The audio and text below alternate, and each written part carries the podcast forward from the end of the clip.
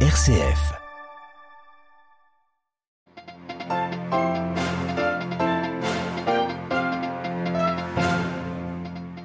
Sous la pression de plusieurs États membres, la Commission européenne est prête à envisager un plafonnement du prix du gaz. Les détails devraient être dévoilés vendredi lors du sommet des 27.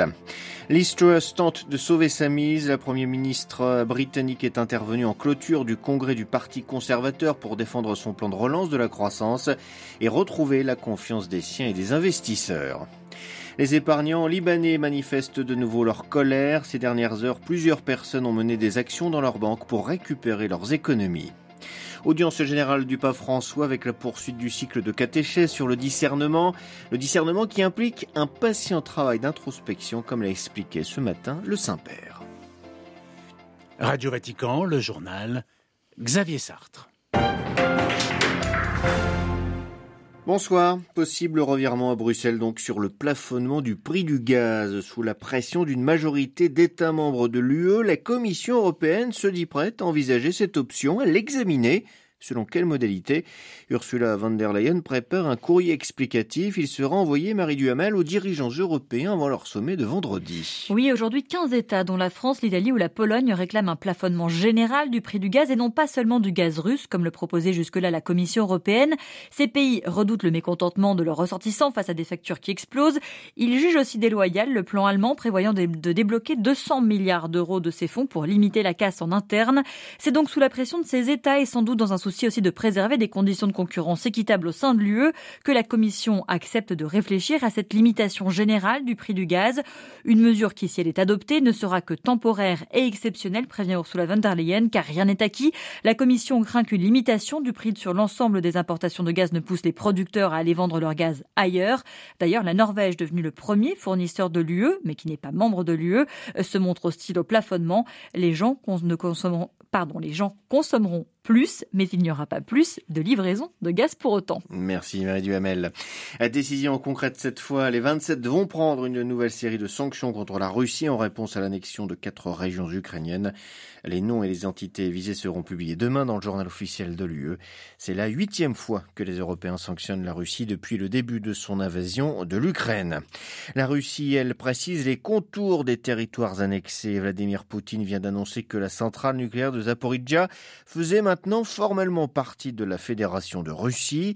On apprend en direct euh, que le chef de l'Agence internationale de l'énergie atomique, l'AIEA, était en route vers Kiev pour justement parler de la centrale. Du point de vue militaire, cette fois, le président russe s'est aussi exprimé. Il espère que le front va se stabiliser malgré les récents revers de son armée et que les territoires perdus seront vite repris. Le maître du Kremlin souhaite aussi que la Russie ait la possibilité de développer ses territoires de manière pacifique. Critiquée vivement ces derniers jours, la première ministre britannique Liz Truss cherche à rassurer le parti conservateur, les Britanniques et les investisseurs. C'est ce qu'elle a tenté aujourd'hui, en tout cas en clôture du congrès des Tories. Elle devra cependant présenter les 43 milliards de livres de baisse d'impôts et de taxes et tout avec un groupe parlementaire conservateur divisé. Les précisions à Londres de Jean Jaffray. La Première ministre persiste et signe dans sa détermination à appliquer son plan pour relancer une économie jugée sclérosée depuis des décennies. Faites-moi confiance pour prendre des décisions difficiles, a-t-elle lancé aux participants au Congrès, et d'avertir que le changement ne se fera pas sans bouleversement. Elle a stigmatisé le Labour, les Lib Dem, le Parti national écossais et les Verts, ainsi que les syndicats, d'être contre la croissance. Entrée il y a un mois au 10 Downing Street, la Première ministre est sur la défensive depuis la présentation d'un mini-budget en urgence qui a été mal accueilli par les marchés, provoquant une baisse de la livre et une hausse des taux d'intérêt. Outre des aides aux foyers et aux entreprises pour faire face à l'augmentation des factures d'énergie, le paquet de mesures prévoit aussi des réductions d'impôts et de taxes d'un montant de 43 milliards de livres qui favorisent les plus riches. Le gouvernement doit le mois prochain expliquer aux députés comment il entend financer ces promesses. Or, il n'est guère possible de rogner davantage sur les budgets des ministères, des collectivités locales ou des services publics qui n'arrivent déjà plus à remplir leur mission. Les défis auxquels la nouvelle Première ministre est confrontée sont considérables.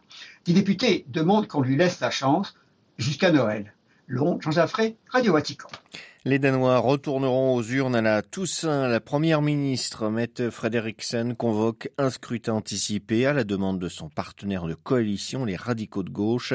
Deux blocs se feront face, le rouge, autrement dit la gauche, autour du Parti social-démocrate dont est issue la chef du gouvernement, et le bloc bleu, composé du Parti libéral, du Parti conservateur et de trois formations d'extrême droite.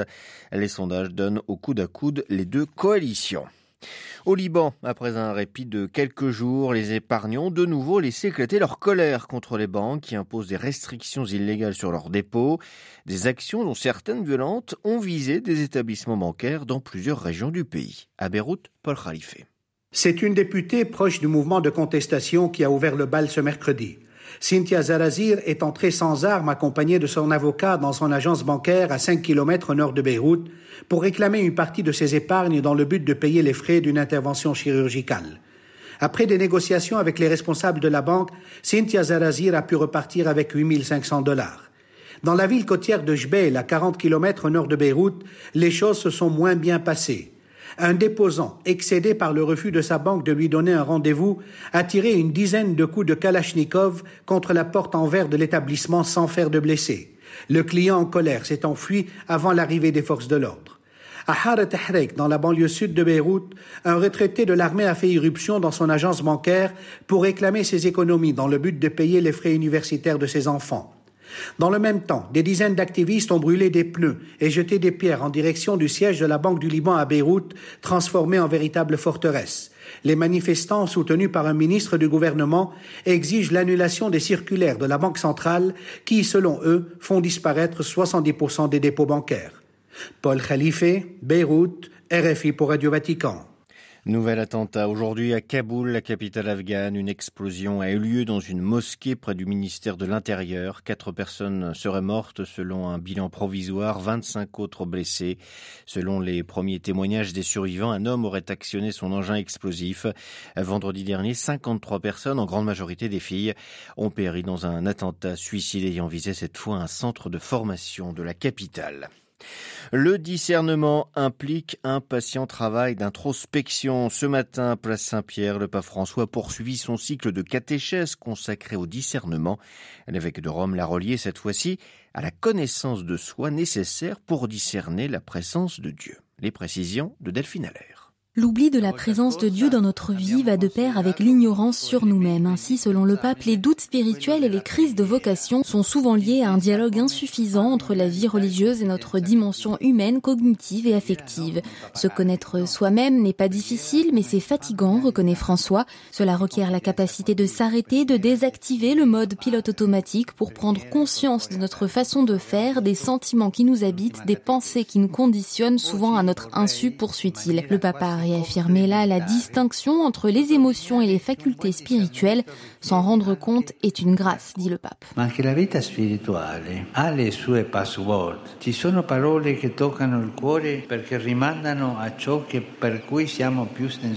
La vie spirituelle a aussi ses mots de passe. Il y a des mots qui touchent le cœur parce qu'ils font référence à ce à quoi nous sommes le plus sensibles, a soutenu le Saint-Père. Or, dit le pape, le tentateur connaît bien ces mots-clés.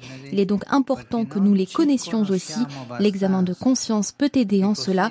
En effet, la prière et la connaissance de soi permettent surtout de grandir dans la liberté, a conclu le pape. Delphine Allaire. Et pour plus de précisions sur cette audience générale, une seule adresse www.vaticanews.va. Le gouvernement éthiopien accepte l'invitation de l'Union africaine à de prochains pourparlers de paix avec les rebelles de la région septentrionale du Tigré. Ces pourparlers devraient se tenir au cours du week-end prochain en Afrique du Sud. Ils visent à mettre fin à presque deux ans de conflit dans le deuxième pays le plus peuplé d'Afrique. Les autorités rebelles du Tigré, elles, ne se sont pas encore exprimées sur le sujet, annonce simplement à l'AFP un prochain communiqué. Le prix Nobel de chimie décerné cette année à trois personnes, le Danois Morten Meldal, l'Américaine Caroline Bertozzi et son compatriote Barry Sharpless. Ce dernier décroche son deuxième Nobel. Ces trois chimistes voient leurs travaux pour le développement de la chimie clique et de la chimie bio-orthogonale récompensés.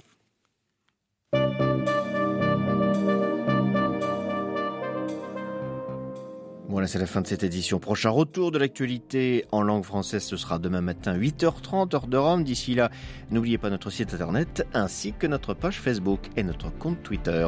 Excellente soirée à toutes et à tous.